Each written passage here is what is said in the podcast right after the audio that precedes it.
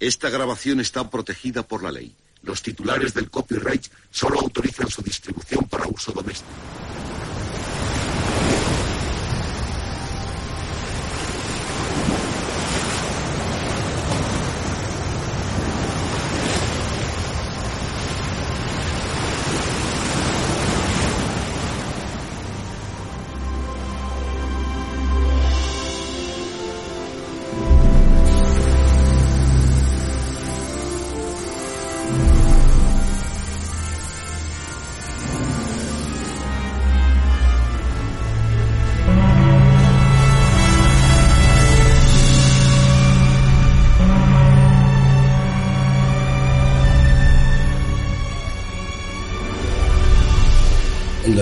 14 de abril de 1912, el Titanic navegaba plácidamente por el Océano Atlántico a un poco más de 22 nudos. A las 10 y 55 pm, a unas 10 millas al norte del Titanic, el Californian había parado a causa del hielo y enviaba advertencias a todos los barcos en el área. Bright, telegrafista del Titanic, responde al Californian. Fuera, cállate, estás estropeando mi señal, estoy trabajando. El operador de radio del Californian apaga su telégrafo. Finalmente, a las 11.40 pm y con el Titanic navegando a gran velocidad, Fleet observa un gran iceberg justo enfrente del Titanic y lo notifica inmediatamente al puente de mando. El Titanic comienza a mirar, pero una parte submarina del iceberg golpea y rasca el casco a lo largo del flanco de estribor, abriendo totalmente cinco compartimentos delantero y uno de carbón. El capitán Smith, poco después de la medianoche, ordena el llamado de auxilio. Phillips marca la señal de ayuda. CQD, MGY, CQD, MGY. El mar comienza a inundar la cubierta A, y en estos momentos el capitán Smith entra en el cuarto de radio y ordena a Phillips y Bright abandonar sus puestos. En su camino al puente, Smith dice a los miembros de su tripulación, sálvese cada hombre por sí mismo. A las 2 y 20 am, los restos del Titanic comienzan a deslizarse hacia el fondo del Atlántico Norte a unos 13.000 pies de profundidad, donde aún hoy permanecen descansando en su lecho de muerte, para siempre, siempre, siempre, siempre. 705 sobrevivientes, 1.523 pérdidas humanas, 306 cuerpos rescatados. Más de un siglo después, el RMS Titanic sigue despertando una gran curiosidad a muchos investigadores y entusiastas. En Los secretos del Titanic analizaremos con nuestro experto Rafael Armada los últimos momentos del Titanic y lo haremos desde un punto de vista diferente. Conoceremos un poco más de los últimos momentos del Titanic desde los ojos de los telegrafistas que trabajaban en el transatlántico. No te pierdas nuestro programa especial dedicado a los secretos del Titanic.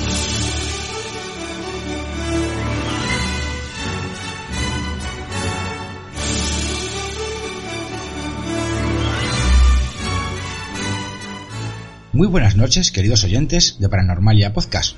Bienvenidos a un nuevo programa en el que, ahora sí, regresamos para hablaros de un tema apasionante.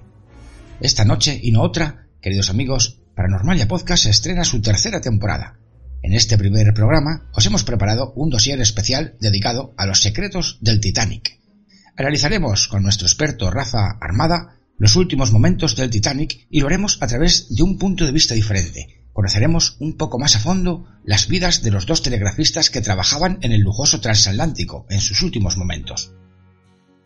Antes de empezar, quiero felicitar y dedicar el programa a nuestra querida realizadora Sara Hidalgo por el día de su cumpleaños. He querido hacer coincidir este primer programa de nuestra nueva temporada con el cumpleaños de Sara para que de esta manera varios de nuestros queridos amigos y compañeros, eh, Víctor Pérez, Marian González y Nacho Sevilla, puedan felicitar a nuestra querida Sara en este día tan especial como es el día de su cumpleaños. Así que, Sara, cariño, muchísimas felicidades y gracias. Gracias por ser como eres. Gracias por todo tu trabajo. Gracias por tu entrega a los demás sin esperar nada a cambio. Gracias por levantarnos una sonrisa cuando estamos tristes. Gracias por estar siempre ahí, pendiente de todos. Y sobre todo, Gracias por tu enorme paciencia y comprensión. Muy buenas, Sarita. Felicidades, guapetona. Un besito enorme aquí de parte de Guaji y de Por aquí anda David también, un poquito de David. Quería mandarte un super beso, un besazo muy fuerte.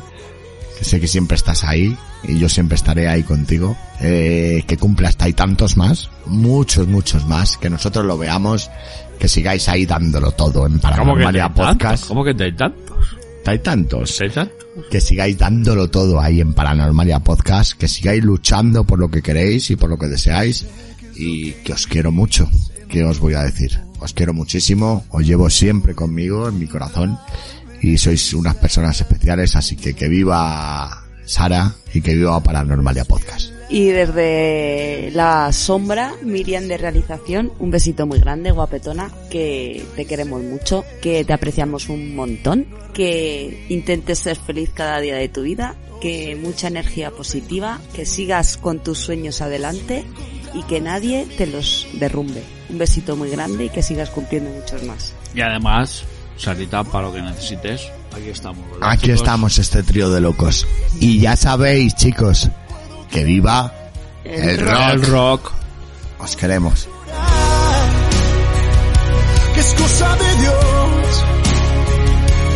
Cuando te mires solo puedo agradecer lo que sucedió para poder merecer que aún no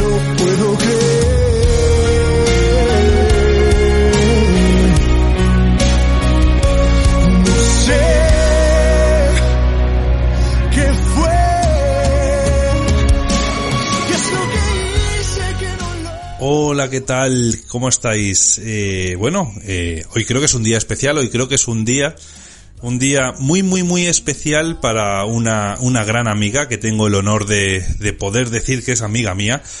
Y, y bueno, qué decir, eh, todavía me acuerdo, ¿no? De aquel, aquel día que, que entablamos conversación a través de esa plataforma que es Twitter. Y, y mira, lo que empezó como una pequeñita charla, un qué tal, cómo va todo, cómo nos gusta estas cosas y las otras y demás, fíjate cómo ha llegado a, a conseguir, ¿no? Que, que hagamos una, una gran amistad, una amistad que aunque sea solamente de dos años parece que fuese como si, como si fuera de toda la vida, ¿no? Y, y bueno, y yo la verdad que creo que me puedo considerar completamente afortunado de tener esa, esa amistad con, con Sara. Porque, porque bueno, Sara es una de esas personas que, que emana, emana esa energía, ¿no? Positiva, esa, ese punto de vista que a muchos nos falta y que en muchas ocasiones necesitamos y, y bueno, pues Sara siempre ha estado ahí para echarnos una mano. Sara siempre ha estado ahí cada cumpleaños para alegrarnos esa, ese día, sacarnos una sonrisa. A mí, a mí me la ha sacado. En el primero me libré, pero en el segundo me hizo ese pedazo de vídeo con que aparecían muchísimas personas que yo no me lo esperaba y bueno, eh, es una persona impresionante, en serio, es un, una, una chica que se merece, se lo merece todo, todo lo bueno, desde luego, ¿no? Y, y estoy seguro de que lo va a tener, lo tiene y lo tendrá, así que, pero bueno, pues Sara, eh, de verdad, eh, muchísimas gracias por estar ahí, muchísimas gracias por mandar aquel mensaje en Twitter, que es cuando nos conocimos. Y nada, espero que, podamos estar muchos, muchos, muchísimos años más en contacto y que, que nos estés eh, pringando, ¿no? Con esa emanación de energía positiva que tienes tú siempre y que nos ayuda en muchas, en muchas ocasiones, ¿vale? Un fuerte abrazo, un besazo y disfruta de tu día. Hola Sara Corazón, decirte que te quiero mucho, que espero que pases un día muy bonito en este día tan especial para ti como es el día de tu cumpleaños, que sabes que eres muy importante para mí, que eres una amiga del alma y que te deseo toda la felicidad y todas las bendiciones del mundo. Que un beso muy fuerte y un abrazo milenario y un millón de bendiciones. Nos vemos pronto Sara. Un beso, te quiero amiga. Feliz cumpleaños, hermana. Espero que disfrutes de este día tan especial y nada, decirte que eres una gran hermana, una gran profesional, que estás prosperando mucho en paranormalia y que espero que sigas prosperando, hermana, porque te lo te mereces eso y mucho más. ya que eres una gran persona, tienes un gran corazón y eres bastante inteligente y espero que te vaya todo bien. Bueno, hoy es 21 del 1 del 21, un precioso número para celebrar un cumpleaños y, es el cumpleaños de nuestra querida Sara. ¿Qué decir? Eh, aparte de ser una excelente persona, es trabajadora, currante, muy amiga de sus amigos, siempre disponible, luchadora, eso es innegable, rodeada de muy buena gente y, y es su cumple. No tengo ni idea de cuántos cumple, pero es algo que no se debe preguntar nunca.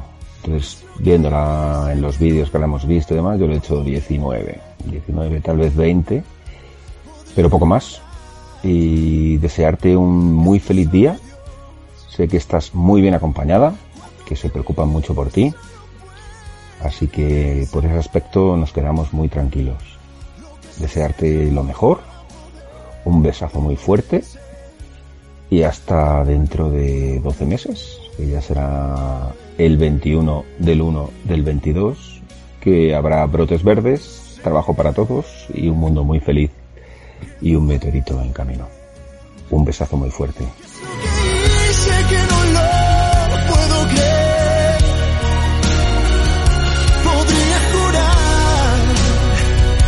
es cosa de Dios.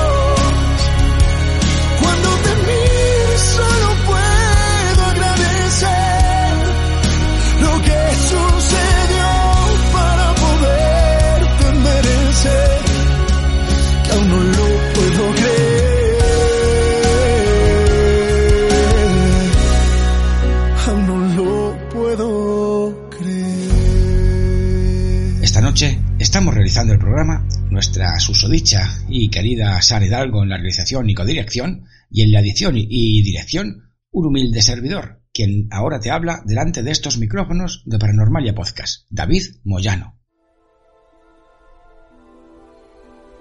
Bueno amigos, apresuraos a embarcar porque sin más dilación zarpamos a bordo del buque de los sueños, a bordo del barco insumergible, Prepárense, queridos oyentes, porque esta noche embarcamos todos juntos en el RMS Titanic.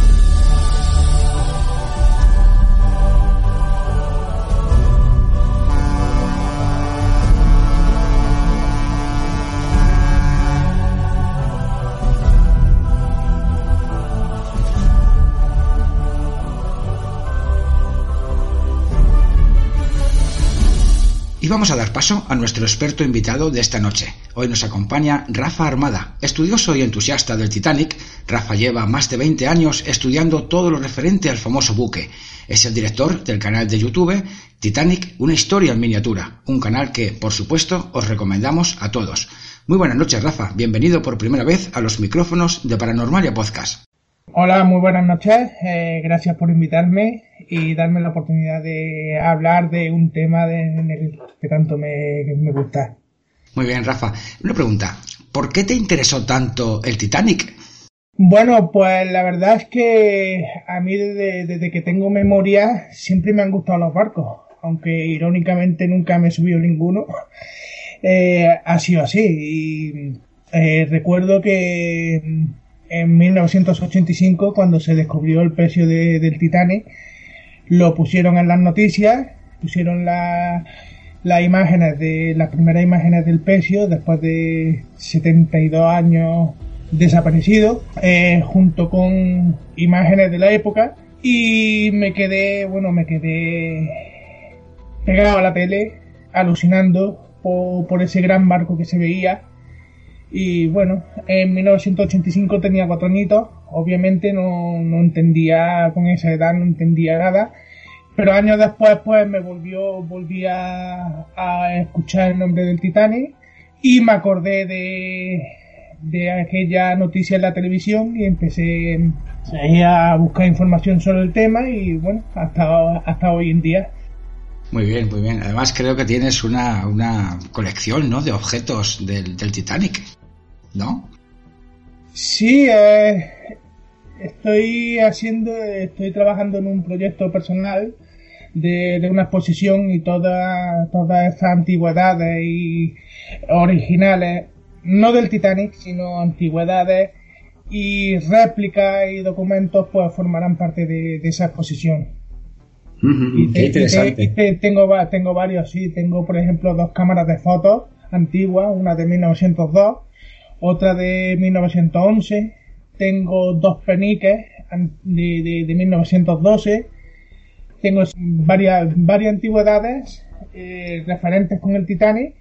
Y sí, Qué bien, qué bien. Estamos deseando de, de- de poder ver esa, bueno, pues eh, ese proyecto tuyo, ¿no? En el que estás eh, embarcado en estos momentos y ya nos avisarás, ¿no? Cuando tengamos la oportunidad de verlo. A ver, a ver, ojalá, ojalá se dé la, la ocasión de, de que pueda mostrarlo al público pronto. En 2017 hice una pequeña exposición aquí en la localidad donde vivo, eh, no a modo de prueba y bueno, superó mis expectativas. Así que si en un, en un pueblecito pequeño mm, vino tanta gente, pues me imagino que poniéndolo en la, en la ciudad o, o en otras ciudades, pues eh, quiero pensar que, que tendrá también el mismo éxito que tuvo aquí en mi pueblo. Estamos seguros. Rafa, ¿podrías eh, hablarnos un poquito sobre, sobre lo que consistiría, en lo que consistiría la, la exposición, ¿no? Eh, esta exposición que, que nos comentas. Pues sí, mira, la exposición se llama, como, como bien has dicho antes, Titanic, una historia en miniatura, y consistiría en contar la historia en, en orden cronológico de no solo del Titanic, sino también la de sus buques gemelos, Olympic y Britannic, de, de forma cronológica, eh, mayormente a través de las maquetas a escala, y luego también, pues como ya hemos comentado al principio, con eh, objetos, antigüedades reales, otros objetos réplicas, otras réplicas de objetos y documentos y todo todo relacionado con o bien con la historia de los barcos o bien con alguna historia personal de, de pasajeros y tripulación. Por ejemplo, la- las dos cámaras que te he dicho antes eh, son antigüedades, ¿vale? Pero estarían relacionadas con dos pasajeros. Eh, los peniques reales estarían re- relacionadas con un miembro de la tripulación que trabajó en la construcción del barco, ¿vale? Eh, y cosas así, o sea, todo, todo lo que la gente vería estaría, con- estaría contando una historia. Qué bonito, qué bonito, Rafa. Y bueno, eh, ¿podrías hablarnos ahora sí eh, un poquito sobre, sobre tu canal? ¿Qué pueden encontrar nuestros oyentes en él? Bueno, en mi canal principalmente lo que lo que intento mostrar hasta hasta que no pueda hasta que no se me dé la ocasión de, de- de abrir la exposición a, a nivel eh, nacional porque es una exposición itinerante, ¿vale? Estaría un tiempo aquí, otro tiempo allá y bueno, hasta que no se dé esa, esa oportunidad, esa ocasión, pues lo que se verá en mi canal será eh, el progreso de, de todas las maquetas que, que podrá ver el público. Para que, por- porque claro, tú vas, bueno, tú, yo, cualquiera va a cualquier museo, cualquier exposición que también haya maquetas y ve el resultado final. Pero lo que yo quiero, eh, pues es que la gente vea el paso a paso Sí. de cómo se hizo Muy y bien, luego, muy bien. pues, luego, pues, una vez que la, que la exposición estuviera abierta de cara al público, pues ya se anuncios puntuales y tal. Pero de momento, de momento, pues sería eso, el, el paso a paso de lo que, de cómo se hizo lo que la gente va a ver. Sí, sí, sí. Qué curioso. Es como, como un making of, pero en tiempo real, ¿no? De, cómo están sucediendo las cosas en el mismo momento. Sí, más, más o menos, más o menos. Sí, más o menos, una cosa así. Bueno, Sí, si, si me permite, pues bueno, y en, en el canal, en el canal además, para, para que se pueda ver esto que, que he comentado, pues tengo una pestañita de donaciones, porque yo traba- trabajo según presupuesto. Ahora mismo, pues desgraciadamente es muy poco. Y bueno, de hecho, es tan poco que llevo seis años trabajando en el proyecto, cuando siempre que puedo. Y bueno, pues eh, ya digo, en el canal tengo una pestañita por si la gente quiere hacer donaciones y me ayude a, a mm, ¿cómo diría? No me sale la palabra ahora, como eh, aligerar el proceso. Eh, Además, mira, eh, si me permites, perdona que te corte. Ahora Nada. mismo, ahora mismo eh, estoy haciendo dos cosas. una maqueta, ¿no? Te he visto en el canal.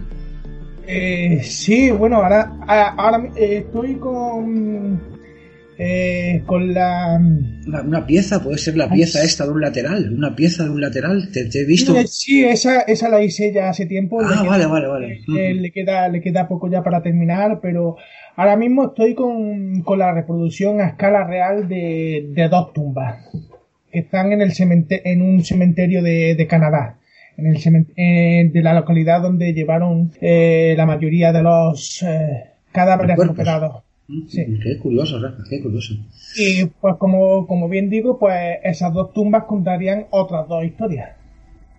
Tengo eh, maquetas eh, para ver eh, el tercero de, de los barcos, el Britannic, eh, navegando, hundiéndose, ya hundido. Em, tengo por realizar también un, un gran pasillo de- del Titanic, que era, se llamaba Scotland Road.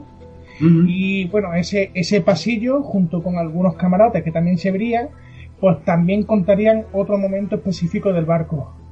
Bueno, ya te digo, es que la lista de, Inacabable. de, de maquetas pendientes aumenta cada día y pues eh, por eso, como, como ya hemos dicho, si a aquel que le interese quisiera colaborar, cualquier mínima donación es bien recibida.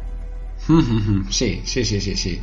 Eh, estoy seguro que sí, Rafa. eh. Desde aquí, pues, eh, animamos a nuestros oyentes, pues, a que al que quiera colaborar, eh, cualquiera que esté interesado en el mundo del Titanic, pues va a encontrar en Rafa, pues, bueno, una persona, pues, mm, bastante ilustrada en este mundo y si le quieren echar un cable, pues, estoy seguro de que será, pues, muy bien recibido. Pues, vamos a entrar en materia. Me gustaría hacerte una pregunta, Rafa, que me está reconcomiendo las entrañas.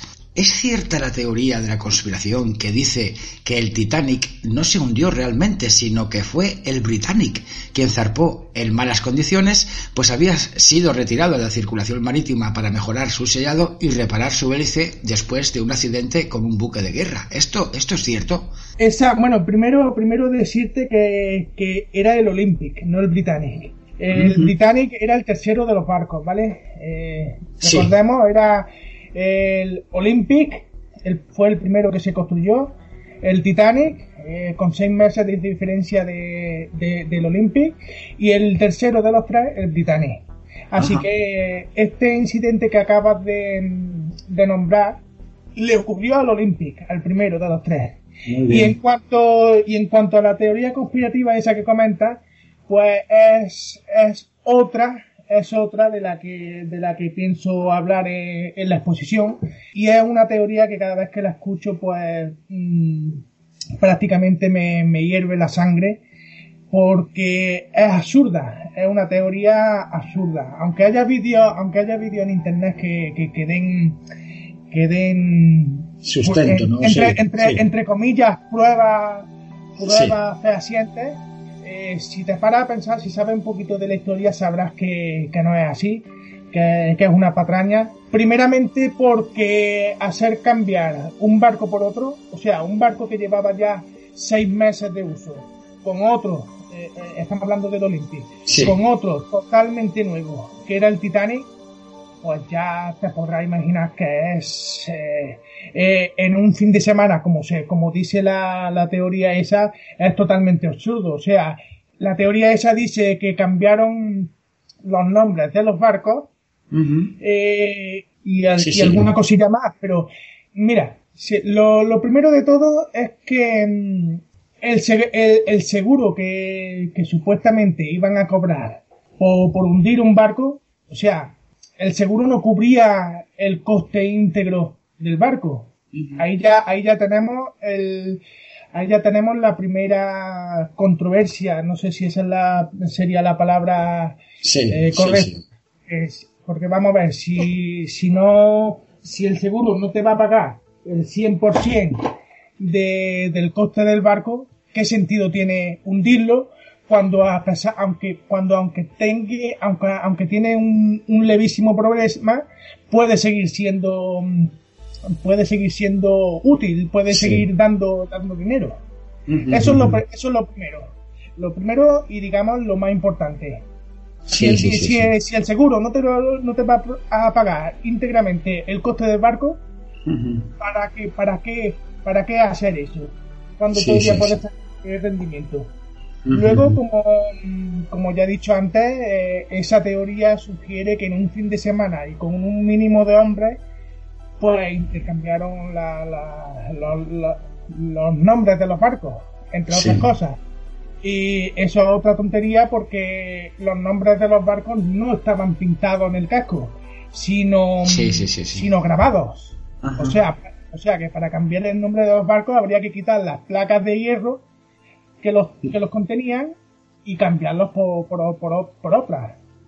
Eh, luego otra, otra cosa, como ya he dicho, había ya seis meses de diferencia de uso entre un barco y otro. O sea, habría que eh, envejecer un barco nuevo y, Sí. y- y limpiar completamente eh, un barco ya usado. Eh, así que eso en un fin de semana no se hace. Claro, claro. Qué interesante, Rafa, esto que dices. Qué bien buscas en los puntos más débiles, ¿no? De, de la historia.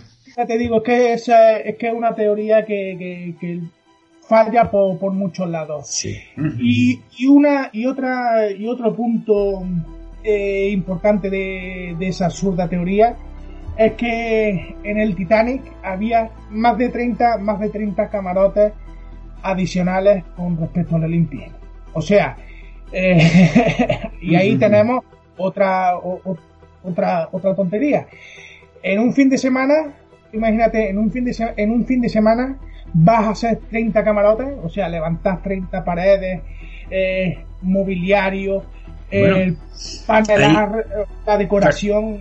Perdona, Rafa, que, te interrumpa yo en estos momentos, así de, de manera tan abrupta, pero hay quien dice, eh, y yo también he leído que, el Titanic zarpó, eh, supuestamente el Titanic zarpó en, eh, inacabado, que había salas donde la carpintería, por ejemplo, estaba inacabada. Bueno, de hecho, no es que zarpara inacabado. Lo que sí, lo que sí es que incluso en el- estando ya en el puerto de salida, aún se estaban rematando algunas cosas. Por ejemplo, si, si veis fotos antiguas, si os fijáis bien, veréis que de las chimeneas cuelgan una cuadrilla de hombres que están dándole una última capa de pintura, tanto a las chimeneas como al casco. Qué bueno, pues no, no, no, no habíamos percatado de este detalle, Rafa, no somos, no somos tan linces como tú. Pues sí, esa- esas, ya te digo, mm, son cosillas que, que se podrán ver en la exposición. Ojalá eh, pueda abrirla pronto, darla a conocer al público. Y en fin, eh, todo eso son detalles eh, curiositos que, que la gente no sabe y yo pues eh, quiero, quiero dárselos a conocer. Me decía otra, otra cosa.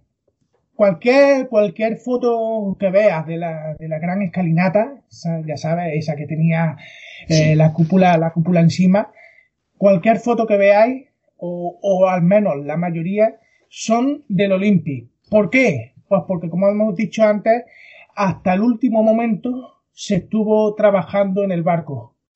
Con lo que quiere decir es que, que, que no estaba todavía terminada. Por eso, por eso no hay mm, fotos o hay muy pocas de, de- de la escalinata del Titanic. Qué bueno. qué Casi bueno. todas son, casi todas son del Olympic. Qué interesante, Rafa. Bueno, pues eh, si te parece, eh, vamos a hablar un poquito de, los dos telegrafistas que trabajaron eh, en el Titanic. Eh, y vamos a empezar, si te parece, por el jefe de la sala de telégrafos, Jack Phillips. ¿Cómo llegó Jack al Titanic? Bueno, pues Jack Phillips, John George Jack Phillips, fue asignado después de después de casi 10 años estudiando telegrafía, eh, primeramente en la oficina de correo de, de su localidad y luego eh, por parte de la compañía Marconi, pues eh, estuvo trabajando en otros barcos, también de, de- de la White Star Line, pues fue asignado al Titanic y se, se dirigió a Belfast poco antes, poco antes de, de, la salida de este hacia su puerto de salida, hacia su puerto de, de, salida. De hecho, fíjate, eh, fueron Jack Phillips y su compañero Harold Bright quienes instalaron, eh, ellos mismos instalaron la, la maquinaria e hicieron la prueba el día 2 de abril de 1912. Ellos mismos, ellos ya te digo, instalaron eh, la maquinaria, el aparato de, del telégrafo y hicieron su la, hicieron la primera o sea mientras el barco estaba haciendo mm, el viaje sí, sí, de prueba haciendo los, los típicos las típicas pruebas antes de que se le mm, el barco se se diera oficialmente a la naviera a la, a la White Star Line uh -huh. pues ellos estaban instalando eh, Sí. sí, sí, sí. Además que creo que eran unos, unos verdaderos crack. Creo que eh, en los momentos finales del Titanic, ¿no? Cuando estaban los dos eh, a un ritmo eh, imparable enviando el SOS, pues además creo que, que tenían la capacidad, y lo hicieron, de, de, de, potenciar, digamos, el aparato este de radio, le, le potenciaron de tal manera que se, hay registros hasta en Tenerife del SOS del Titanic. Hasta en Tenerife, fíjate qué curioso. Eso fue, eso fue la, la, la primera, la primera señal de por parte del Titanic uh -huh. que, que, se, que se registró en Tenerife. Eso fue el día 2 de abril de, de 1912, durante el viaje de pruebas de, de Entonces, ah, muy bien. Entonces no fue en el hundimiento, sino fueron las, las pruebas iniciales que hicieron. Exactamente. Qué bárbaro. Fíjate, fíjate. Qué curioso. Muy bien. Y bueno, hay algo referente a las eh, comunicaciones. Perdona, perdona, y perdona, perdona que te corte, es que antes sí, sí, comentado sí. de que eran unos cracks. Eh, comparándolo, comparando, comparándolo a los dos con, con gente actual, pues se les podría llamar los hackers de la época. qué bien, qué muy bien la, la comparación, ¿no? El grafismo utilizado. Pues, eh, pues eso te decía, que, que, que, hay algo referente en las comunicaciones del Titanic que siempre me ha intrigado respecto de los mensajes privados que enviaba constantemente la tripulación de a bordo, eh, los, dos, los dos telegrafistas del Titanic cobraban algo por enviar mensajes privados de los pasajeros? Ellos directamente no. Ellos, de hecho, ellos no tenían trato con, con los pasajeros. Para ello había dos oficinas en, en, diferentes cubiertas del barco, una para primera clase y otra para segunda, y, y en esas oficinas, pues los pasajeros eh, daban a, al encargado de esa oficina de, el mensaje que querían transmitir. Mm. Y, y, esos trabajadores, esos empleados de, de, esa oficina, pues le pasaban los mensajes a los telegrafistas. O Ajá. bien, o bien directamente, o bien eh, a través de unos tubos neumáticos que estaban conectados desde, desde esa oficina hasta la sala Marconi. Ajá, muy bien, muy bien. Pues eh, me imagino, Rafa, que en el cuarto Marconi del Titanic los telegrafistas tendrían algún tipo de calefacción para, para calentarse durante las frías noches del itinerario, ¿no? Sí, sí, claro. Eh, la calefacción estaba bien, bien distribuida a, en, todo, en todo el barco. Una pregunta, eh, antes de que nos describas en, qué consiste el, cuarto Marconi del Titanic, eh, eh, quisiera hacerte una pregunta que, bueno, tengo curiosidad por saberlo. ¿La sala Marconi era solamente una sala o había varias salas Marconi en el Titanic? No, vamos a ver. Eh, la sala Marconi propiamente dicha era una habitación, eh, era un, sí, una habitacióncita pequeña con, mm. con, su, escritorio, con su escritorio, su, eh, el aparato de telegrafía, y luego al lado, al lado, mira, esta, tengo una maqueta hecha de, de, la sala Marconi que la gente podrá ver en, en la exposición. Y mm, digamos que son, serían tres, tres partes. Eh, la parte central era la sala propiamente dicha. A, a, la derecha había otro cuarto donde estaba la maquinaria principal.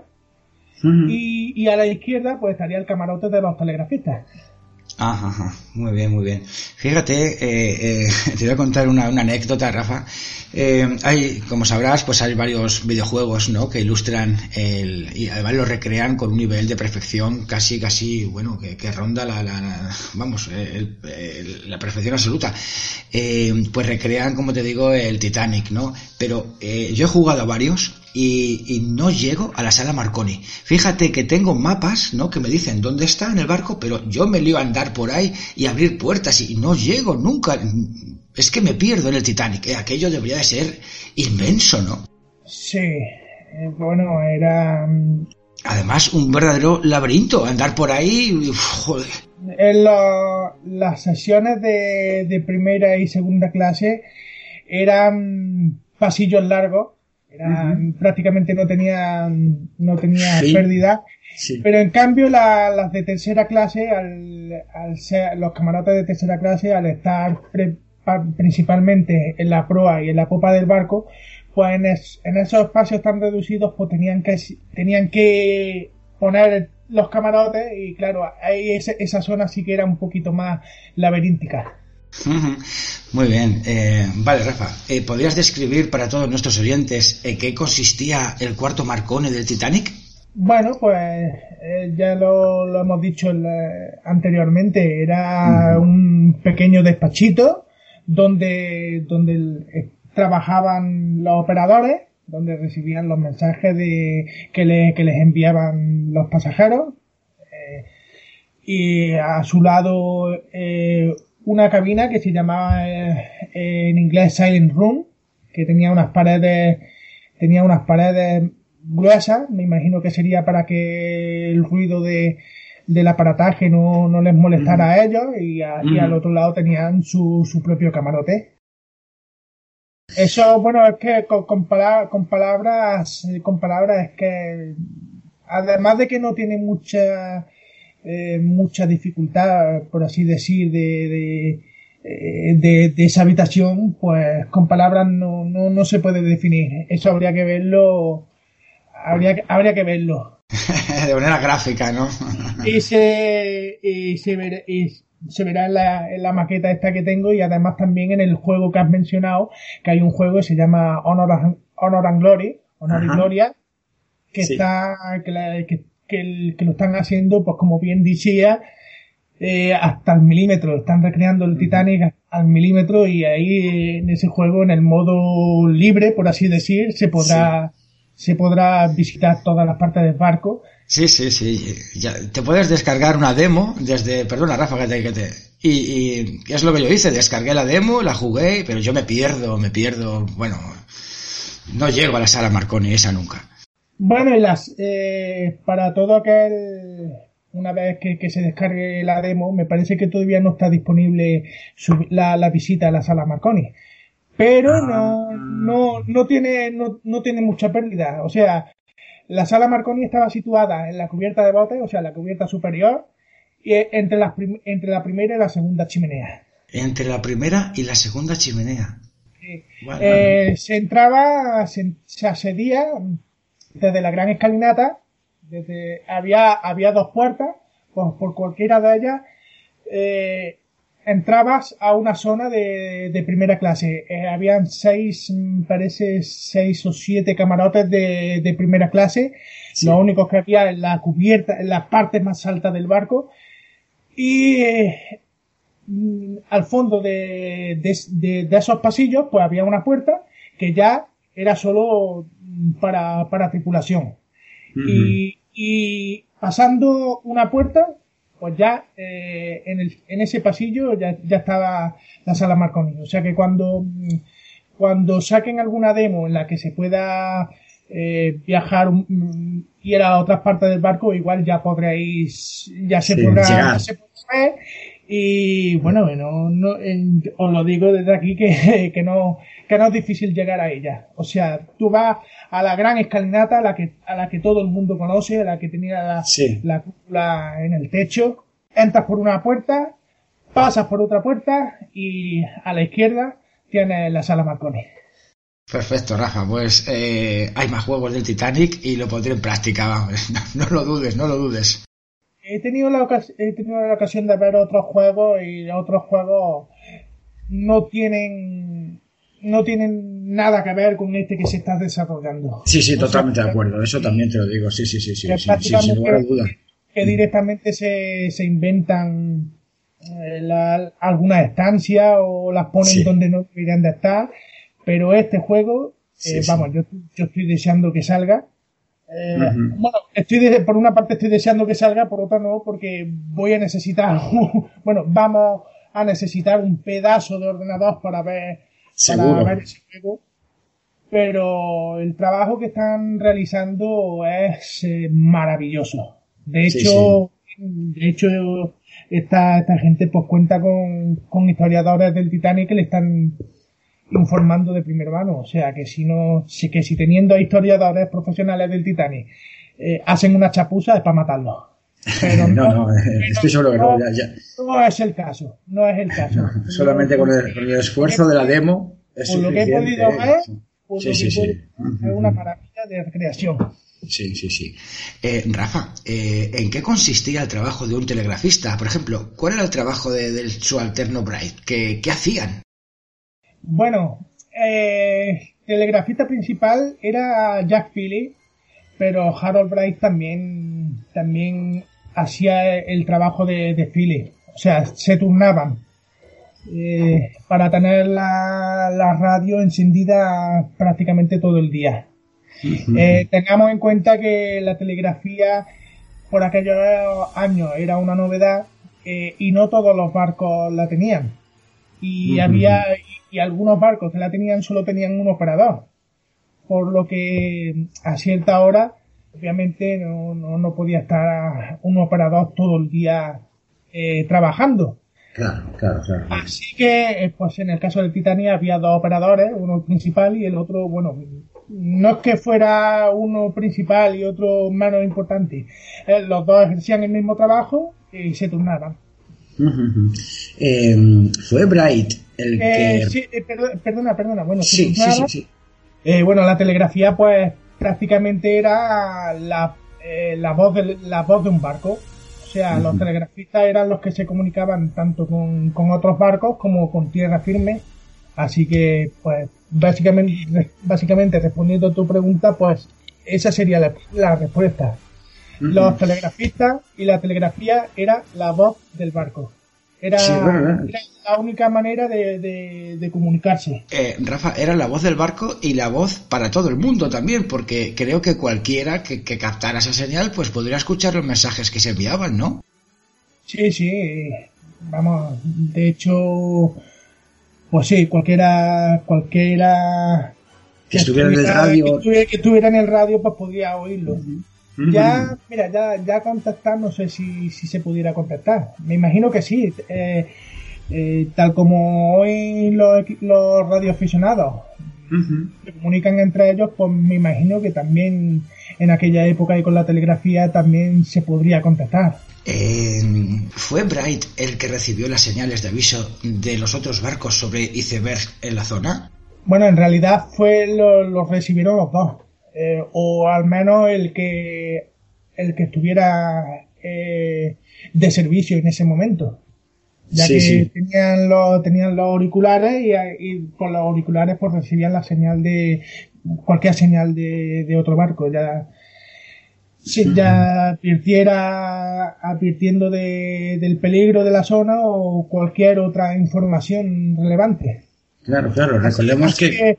sí que quien recibió, quien recibió la llamada, eh, quien lo recibió, eh, en este ca- en este caso fue Philip, que era el que estaba, sí, el telegrafista principal, o, o al menos Sí. el que estaba en servicio en ese momento, pero vaya, que los podía, los avisos los podía haber recibido cualquiera de los dos.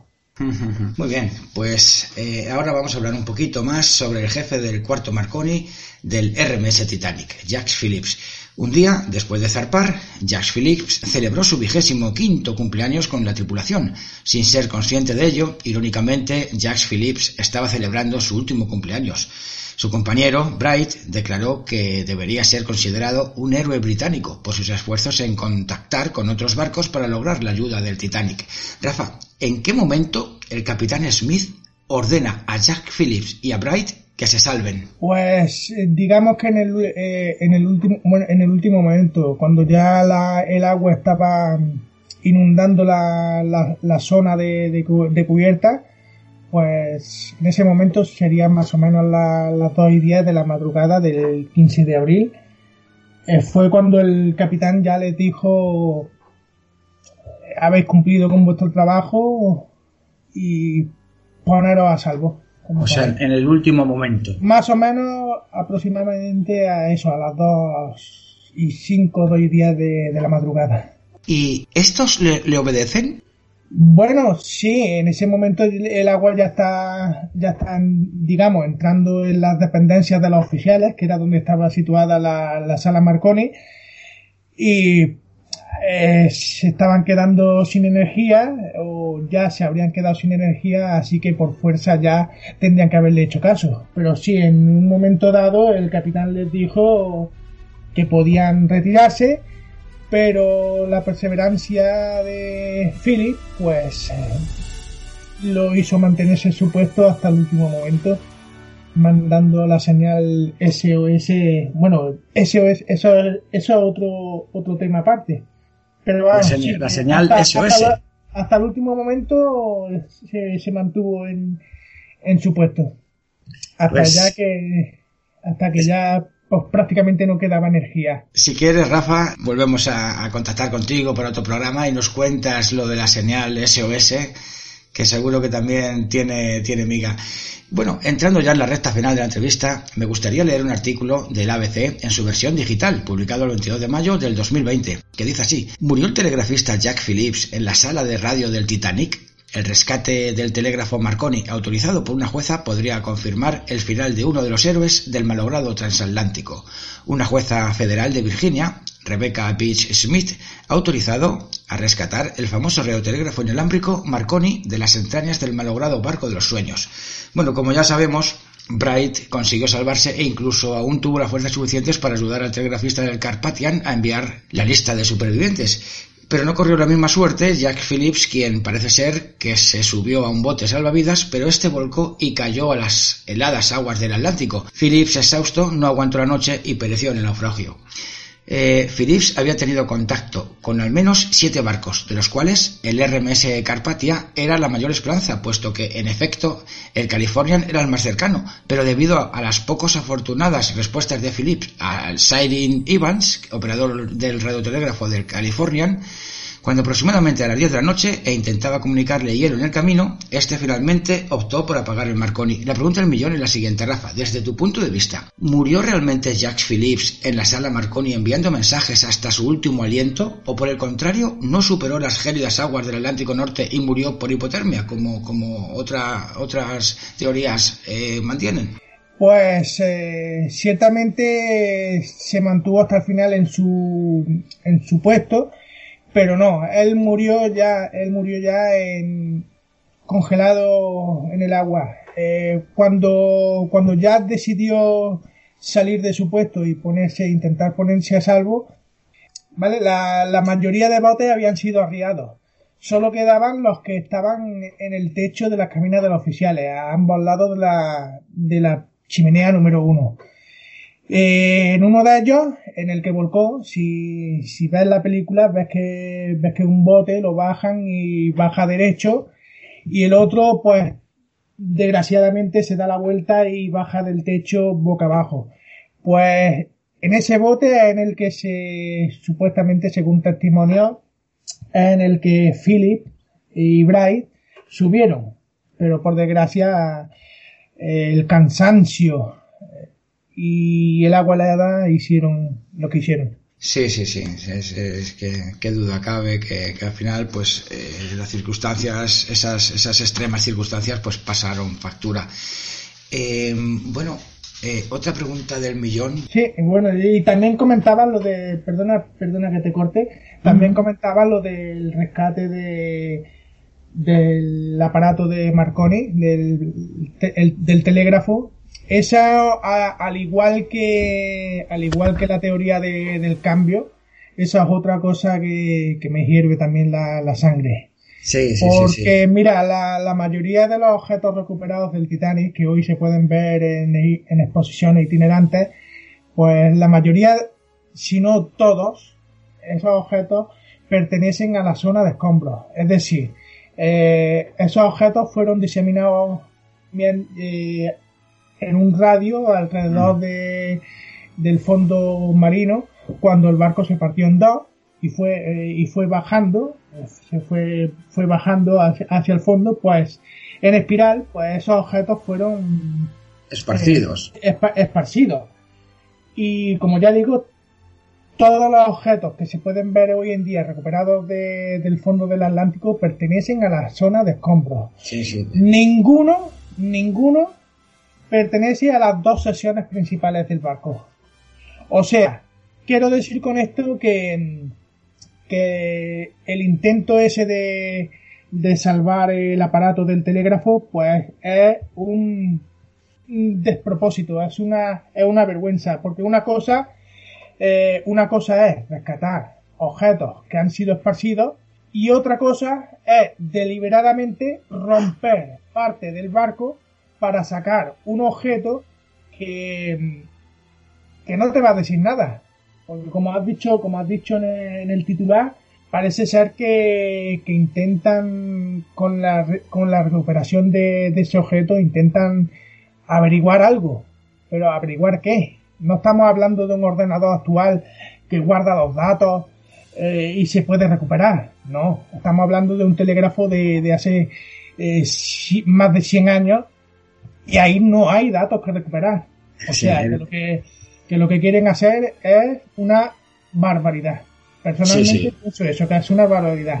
Estoy romper, de contigo, romper exclusivamente, o sea, romper eh, a sabiendas una parte del barco para recuperar un aparato que no te va a aportar datos ninguno es una barbaridad. Sí, era lo que te iba a preguntar. Eh, eh, eh, entonces, ¿tú crees que la compañía RMS Titanic Incorporation va a hacer una verdadera locura pretendiendo eh, rescatar un aparato de radio de hace más de 100 años que vete tú a saber cómo estará aquello, si es que dan con él y está todavía aquello ahí? O sea, es, es como decías tú, un verdadero despropósito algo algo se puede algo se podría rescatar pero claro es que es un despropósito. Y a fin de cuentas acabaría eh, en una en una vitrina en, una exposición. Oye que sí que, que sería que sería bonito ver eh, el aparato. Oye mira pues ese fue el aparato desde el que Philip transmitió. Pero no no personalmente no me, no me hace gracia no me hace gracia la idea. que, que, más adelante, cuando, eh, cuando el barco se deshaga un poquillo más, eh, de la casualidad de que esa, la sala Marconi ha quedado al, al, aire libre, por así decirlo, a, a la vista, pues vale, vale, porque se ha deshecho naturalmente, no ha intervenido la mano del hombre. Pero de esa manera, de esa manera no. Eh, otra pregunta también clave. ¿Se podrían haber salvado todos los pasajeros del Titanic si Siren Evans no hubiera pagado su Marconi? Siren Evans, recordemos que era el operador del radiotelégrafo del, del Californian, que andaba por ahí en las, en las inmediaciones. Si hubiera estado un, po un poquito más cerca, ¿tú crees que y no hubiera pagado el aparato de radio, claro, después de escuchar lo que, lo que escuchó, que, que le dijeron que, que, apagara el aparato de radio que le estaba molestando, ¿no? Eso fue el mensaje enviado desde el Titanic. Pues este decidió apagar su, su aparato. Si en ese momento no hubiera apagado el aparato, ¿hubieran rescatado al, Titanic? Pues seguramente sí, se habrían rescatado todo. Porque fíjate, eh, habrían acudido los barcos que hubieran podido.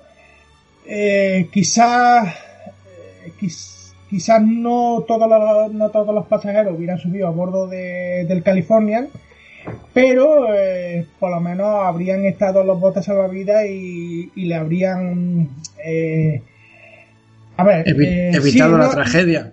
Bueno, evitado la tragedia una vez chocado contra el iceberg, pues eso ya fue eh, inevitable, se, se iba a hundir. Lo que quiero decir es que eh, si, si no se hubieran apagado la radio y se hubieran enterado eh, de verdad que el Titanic se estaba hundiendo, pues mira, podían eh, haberse subido mm, los pasajeros que hubieran podido, los botes salvavidas, y estando el barco más cerca, pues la gente que se tirara al agua, pues podía subir al bordo de, del barco del rescate. hasta que llegaran otros barcos y ya se, se repartieran, por así decir, todas las personas en diferentes barcos. De esa manera sí se podrían haber salvado todos. Sí, sí, sí, sí, sí.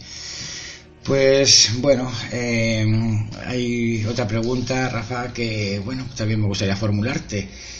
Eh, Rafa, ¿por qué no olvidamos al Titanic? Pues una gran pregunta.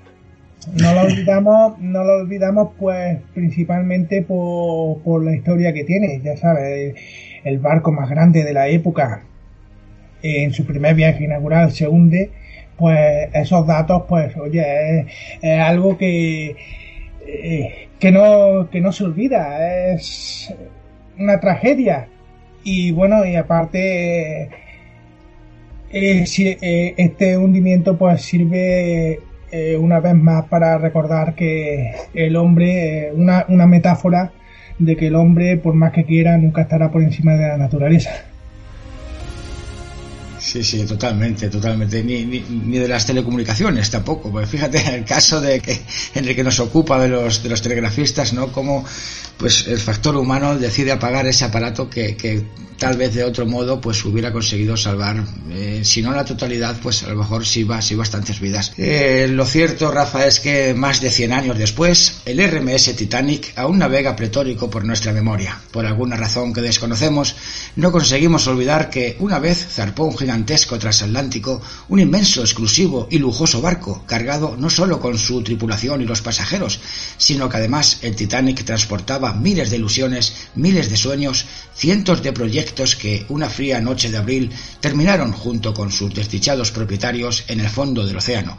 Muchas gracias, Rafa Armada, por acompañarnos esta noche en los micrófonos de Paranormalia Podcast. Ha sido todo un honor y un verdadero placer aprender contigo un poquito más sobre los secretos que este barco aún guarda en su interior 105 años después de su hundimiento. Muchas gracias, Rafa. Eh, pues nada, gracias a vosotros por, invitarme y por darme, como dije al principio, la, ocasión de hablar eh, de un tema que me apasiona y que nada, que el placer ha sido mío y que cuando queráis, pues volvemos a hablar, a hablar del tema. Claro que sí, claro que sí. Yo también me interesa muchísimo el tema este del Titanic y me gustaría tenerte pues otro día aquí en los micrófonos de Paranormal Podcast para que nos salves sobre la misteriosa señal SOS del Titanic, ¿no? Y, todo lo que encierra. Porque creo que ahí pues he escuchado, ¿no? Eh, que, bueno, es otra exageración, es otra locura, otro despropósito, me vas a decir, estoy seguro. Pero si buscas en YouTube, puedes ver que la señal de socorro del, S, del RMS Titanic aún está escuchándose. Hay gente que aún la registra. Probablemente pues sean habladurías o supercherías, pero ¿has oído algo de esto, Rafa?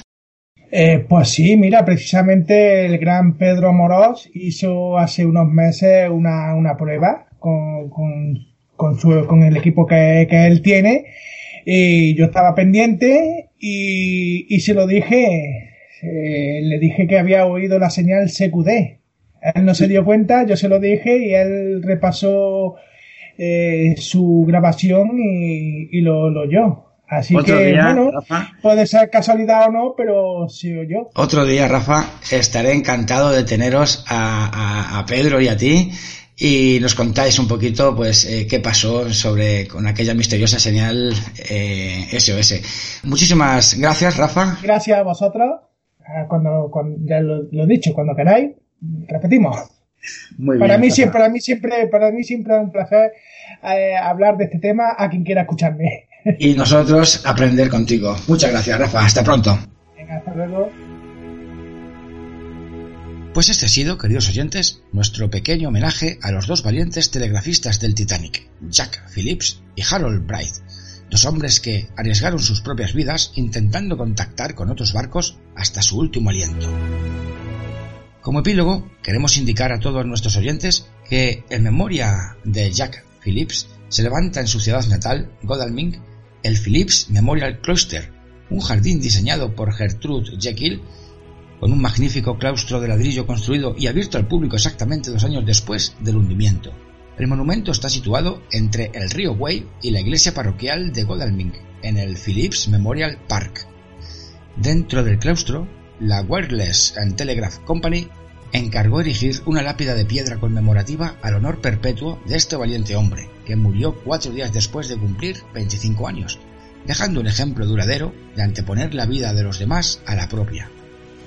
Podéis encontrar más información en la siguiente página web http www.godalmingmuseum.org.uk Y bueno, me gustaría finalizar este programa felicitándoles a todos el nuevo año y agradeciéndoles enormemente a todos ustedes, a todos nuestros queridos oyentes, vuestra fidelidad. Gracias a todos y a cada uno de vosotros, independientemente del país en el que os encontréis. Nuestro equipo jamás se imaginó que Paranormalia Podcast, en tan solo dos años de existencia, tendría oyentes repartidos a lo largo y ancho de 96 países, y que en nuestro grupo de Facebook, Paranormalia 5.0, ya seamos más de 2.600 amigos, pero no solo amigos del misterio, también amigos de la ciencia y de la historia.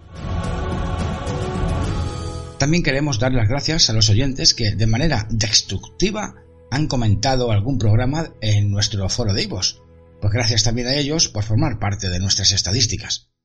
Recordad, amigos, que esta terrible pandemia no ha terminado todavía, que no debemos bajar la guardia y sobre todo, recordad ser felices y disfrutar del momento, de los buenos momentos.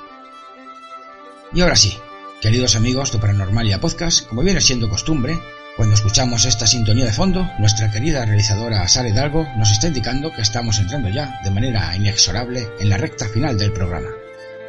Esta noche hemos estado en el estudio Sara Hidalgo en la realización y codirección, y en la edición y dirección un servidor, quien ahora te habla delante de estos micrófonos de Paranormalia Podcast, David Moyano. Esperamos que el programa de hoy haya sido de su agrado. No obstante, prometemos que volveremos a hablar del Titanic y de sus enigmas. Gracias a todos ustedes por estar ahí, al otro lado. No olviden darle al me gusta y comentarnos qué les ha parecido este audio. Nada más, señores. Solo me resta decirles, hasta el programa que viene, amigos. Hasta entonces y aún después, que sean ustedes muy felices.